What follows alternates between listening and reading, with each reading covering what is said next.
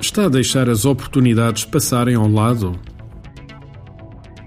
Crise, crise e crise. Mas que raio, hoje em dia só se ouve falar de crise. Estas eram as palavras de um grande cliente meu ontem à tarde numa reunião.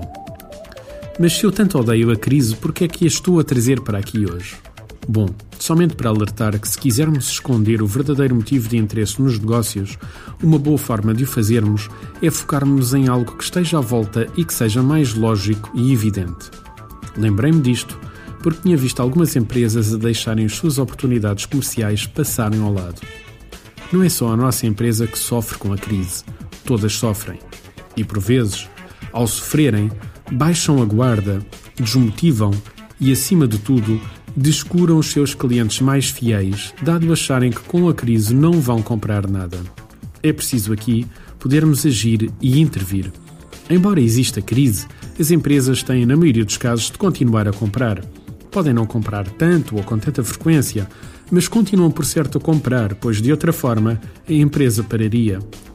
Todos nas vendas sabemos que é muito mais difícil vender a quem não nos conhece e não é nosso cliente do que a quem já é nosso cliente. Sabemos também que quando estamos a entrar num novo cliente, a maioria das vezes ele dá-nos os ossos para roer e só depois é que nos dá a carne. O que é que eu quero dizer com isto? Provavelmente nos vai testar com alguma situação problemática ou então com um problema para resolver que nem é muito lucrativo para nós. Sistematicamente, vejo os vendedores a baixarem a guarda nestas situações e a desmotivarem quando isto sucede. Pensam normalmente: isto é tão pouco, para que é que eu vou estar a chatear-me? E é aqui que as coisas começam a correr mal, especialmente nos dias que correm, em que os clientes compram ainda menos. Se a atitude dos vendedores for esta, então, meus amigos, está garantido o seu insucesso a médio e a longo prazo. Até porque em tempos de crise temos a tendência para alargar, por necessidade, a nossa base de prospecção. Tentamos abrir novos mercados ou novas rotas, quanto mais não seja porque os nossos clientes estão a comprar menos e não estamos a conseguir fazer os números de que necessitamos. Se a atitude for aquela que acabei de referir, bem podemos andar a fazer prospecção. O mais estranho é que, se na nossa vida particular olharmos para as nossas necessidades, encontramos imensos casos destes. Ainda ontem precisava que me viessem resolver um problema de um store que encravou.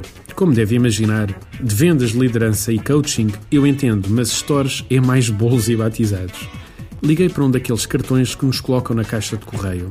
De lado lá atenderam-me bem, mas quando lhes referi o pequeno tamanho do problema, a atitude mudou logo. Segundo eles, só se justificaria uma deslocação se trocassem o store todo, senão nada feito. Ora, como este, Existem imensos exemplos em Portugal de oportunidades comerciais desperdiçadas. Hoje, para um pouco para pensar. Como é que os seus vendedores reagem quando o cliente lhes dá os ossos em vez de lhes dar a carne? Artigo de José Almeida, locução de João de Souza, produzido nos estúdios da Universidade Autónoma de Lisboa. Procure mais recursos no site ideiasedesafios.com.